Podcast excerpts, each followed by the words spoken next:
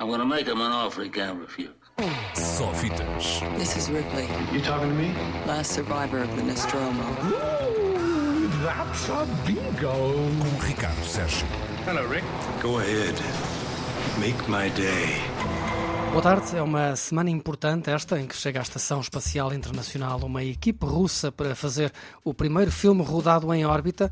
Uma atriz, um astronauta e um produtor vão passar 12 dias no espaço para filmar parte de um filme que não deverá estrear antes do próximo ano, mas que ainda assim já estragou os planos a Tom Cruise, que também planeava ser o primeiro a filmar no espaço. Azar. Tom Cruise.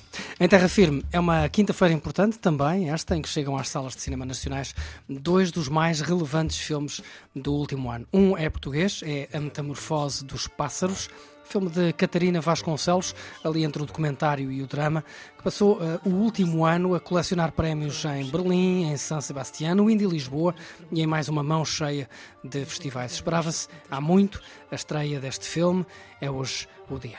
Mãe, tu é que foste com os pássaros. Mas é de ti que me lembro, sempre que vem a primavera.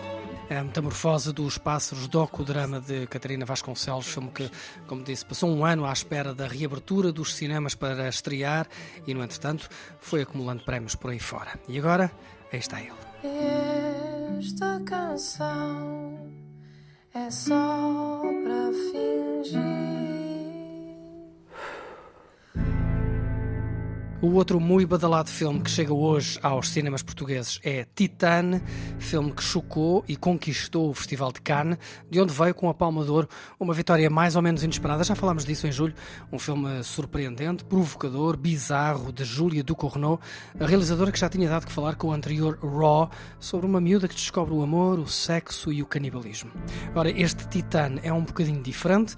É a história de uma mulher que vive à beira do limite depois de um acidente de automóvel a ter deixado com uma placa de titânio na cabeça e de um pai que vive à beira da loucura à procura do filho desaparecido há 10 anos e de um encontro que os deixa ligados de forma inesperada e inesperadamente natural. Não há muito mais que se possa contar do filme que não estrague a surpresa, o choque, e é disso que vive esta louca bizarria de Júlia do Cournot.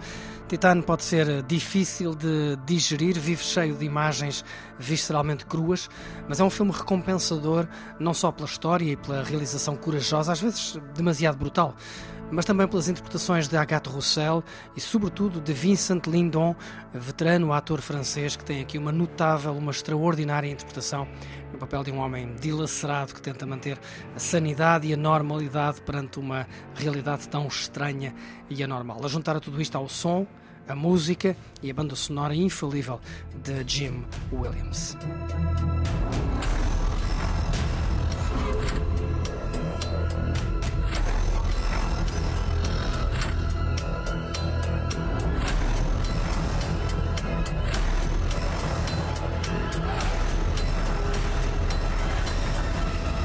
Surpreendente, chocante, provocador, Titane dificilmente seguirá as pisadas do anterior vencedor da Palma de Ouro em Cannes, o coreano Parasitas, mas Júlia Ducournau mostra com este Titane ser uma das mais interessantes e criativas cineastas do momento. Titane estreia hoje com o apoio da 3 e garanto-vos merece ser visto em ecrã gigante.